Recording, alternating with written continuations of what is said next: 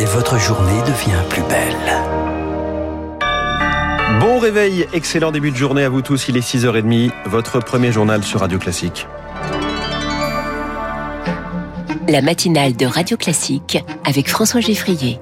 Augustin, c'est la rentrée des classes aujourd'hui. Au programme, en ce début d'année, le Delta. Le ministère de l'Éducation nationale a mis en place un protocole sanitaire pour tenter de limiter la propagation de ce variant du coronavirus. Niveau 2 sur 4, port du masque obligatoire à partir de la primaire, aération des salles, fermeture de classe au moindre cas positif en primaire et en sixième. Le ministre Jean-Michel Blanquer a également annoncé une stratégie de dépistage avec notamment 600 000 tests salivaires en primaire Trop peu, a prévenu le conseil scientifique qui craint de nombreuses fermetures de classe. Rémi Pfister, les médecins estiment en effet qu'il faut en faire beaucoup plus. 600 000 tests salivaires, cela représente environ 10 élèves testés par école chaque semaine. Cela permettra d'avoir une idée de la circulation virale chez les enfants, mais c'est totalement insuffisant pour sécuriser les classes, selon l'immunologue Eric Billy. Si on fait des tests euh, à gauche, à droite, 600 000 tests dans la semaine, ça change rien. Si on veut faire des tests protecteurs, à ce moment-là, il faut faire des tests euh, deux fois par semaine, toujours au même lieu, au même endroit, un en début de semaine, un en fin de semaine. L'idée étant de détecter ceux qui sont déjà contagieux avant d'arriver à l'école et ceux qui auraient pu être contaminés et devenir contagieux à la fin de la semaine. Avec le variant Delta plus contagieux, l'objectif c'est de ne surtout pas vivre le scénario écossais. Sept jours après la rentrée, le nombre de cas chez les enfants a été multiplié par deux.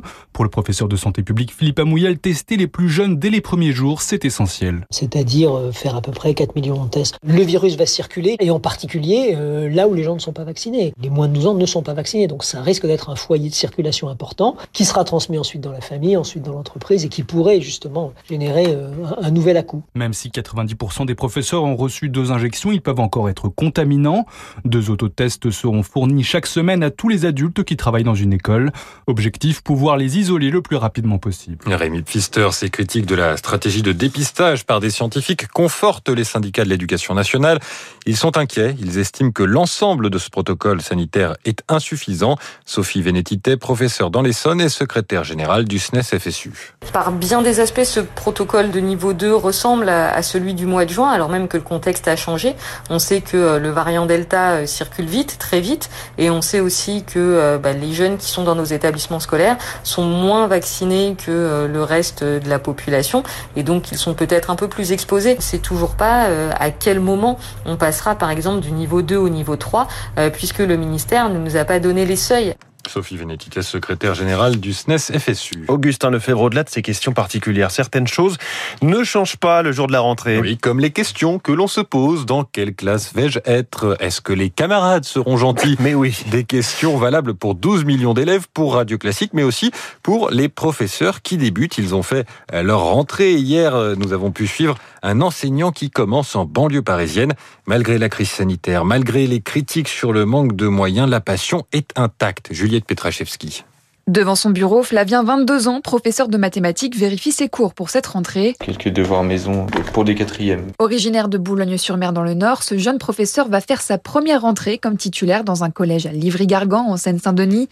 Loin de ses proches, il se dit motivé, mais avec un peu d'anxiété. Il y a toujours euh, une appréhension. Ça va être des nouveaux élèves, c'est un nouvel établissement aussi, mais c'est surtout le fait d'être euh, seul les week-ends, etc. C'est vraiment une, une crainte que j'ai, c'est que ça se passe mal et que j'ai personne à qui me rattacher euh, dans ce cas-là. L'envie d'enseigner reste intacte. Il peut d'ailleurs compter sur ses collègues, explique-t-il. J'ai toujours bien aimé ce métier. C'est quelque chose que j'aime bien, en fait, partager euh, les choses que je sais et surtout apprendre, parce que on apprend aux élèves, mais les élèves nous apprennent beaucoup aussi. On nous a vraiment présenté euh, l'équipe comme un bloc et quelque chose de vraiment soudé. Si on a du mal à venir à bout d'un élève ou euh, qu'on n'arrive pas à faire passer une certaine notion, bah, ces professeurs-là plus expérimentés peuvent nous aider. Puis il y a beaucoup de jeunes collègues qui sont dans le même cas. On peut trouver dans, dans ces gens-là un réel soutien. Cette année, il devra enseigner à deux classe de troisième. Objectif de ce jeune professeur, que ses élèves obtiennent leur brevet. Portrait signé Juliette Pietraszewski. Cette rentrée scolaire sera particulièrement scrutée à Marseille. Le président Emmanuel Macron sera dans une école des quartiers nord ce matin avant de présenter son plan pour la ville en fin d'après-midi. Un plan de plus d'un milliard d'euros au moins enfin pour les transports, le logement et la rénovation des écoles. Hier soir, Emmanuel Macron était dans le commissariat d'un quartier sensible. Il a affiché sa volonté dans la lutte contre la drogue. On ne lâchera rien. Il a annoncé le déblocage de 150 millions d'euros pour la police qui serviront entre autres à financer de nouvelles caméras de surveillance. Car sans la sécurité et une vision d'ensemble, le reste des investissements ne sera pas efficace à long terme, estime le président. Il va falloir, en quelque sorte, inventer rêver Marseille.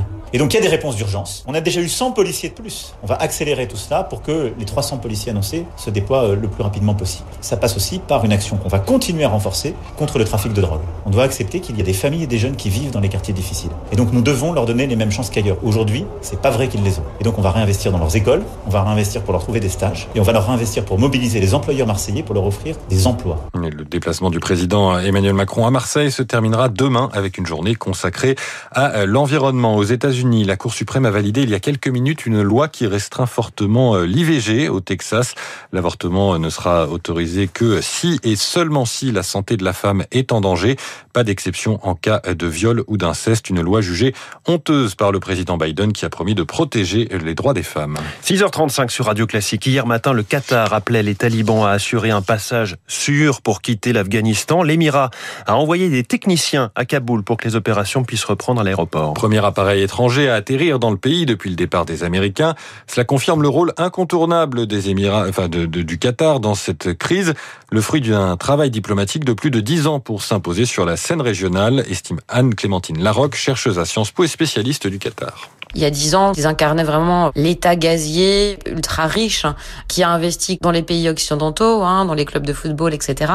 Mais là, on a une dimension plus intéressante, une forme de légitimation en fait de leur rôle diplomatique et géopolitique. Ce micro-État qui a été créé il y a 30 ans, il apparaît comme euh, un nouvel acteur que l'on peut écouter, autant estimé que la Turquie ou l'Arabie Saoudite dans la région. Un propos recueilli par Marc Tédé, ce processus de légitimation qui a commencé avec des investissements sportifs devrait se poursuivre l'année prochaine puisque le Qatar organise la Coupe du Monde de football. On espère que la France y sera. Les Bleus disputaient hier leur quatrième match de qualification, match nul face à la Bosnie-Herzégovine, un partout. Le 6h30 signé Augustin Lefebvre sur Radio Classique. Prochain journal à